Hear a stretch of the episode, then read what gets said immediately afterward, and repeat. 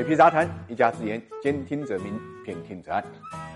最近股市上呢有一个段子，就是说卖房子的不如卖酱油的，说的呢就是一家上市公司啊，靠着卖酱油啊，市值超过了三千亿，碾压了中国所有的房地产公司。那么这家公司呢，就是家喻户晓的海天味业。八月三十号，海天味业大涨百分之五点四，以三千零九十六亿元的市值呢，超过了万科两百多亿，成为续贵州茅台、五粮液之后啊，食品消费第三大巨头。众所周知，在中国的房地产企业中间呢，业绩排前三名的分别。是碧桂园、万科和恒大，这三者中间呢，万科目前的市值呢高于在香港上市的碧桂园跟恒大。那么在地产板块中间排名是第一，这就是为什么大家都会说海天味业碾压了整个中国的房地产公司。那么更有意思的是，到八月底，A 股前十大地产公司企业的总市值是一点零二万亿，而前十大食品消费类上市公司中间，仅茅台一家就超过了一点四万亿的市值，那么碾压了地产十大上市公司市值的总和。所以。对呀，炒股炒股啊，我们要知道顺势而为，把握住有所为有所不为。那么有所不为是指什么呢？就是房住不炒了。那么有所为又什么呢？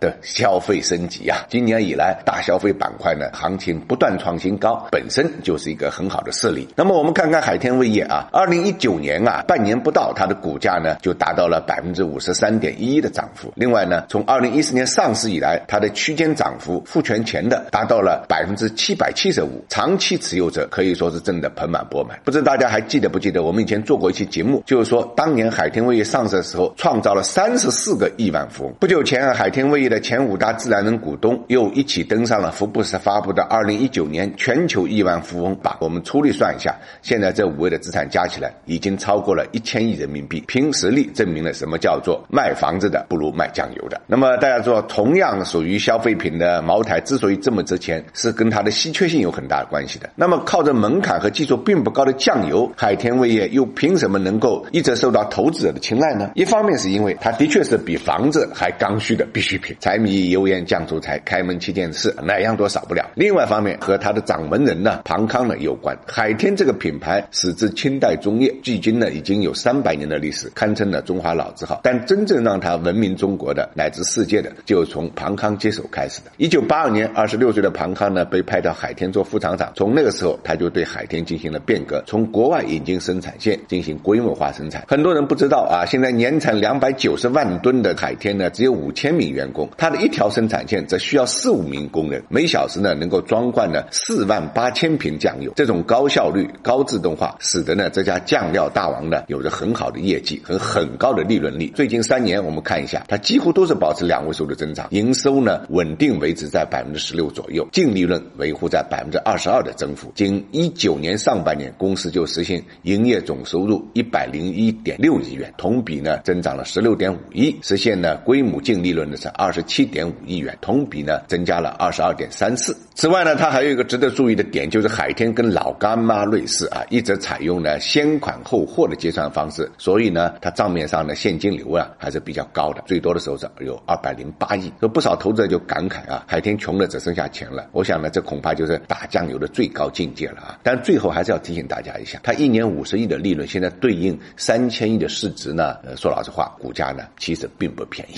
这一点大家心里有数。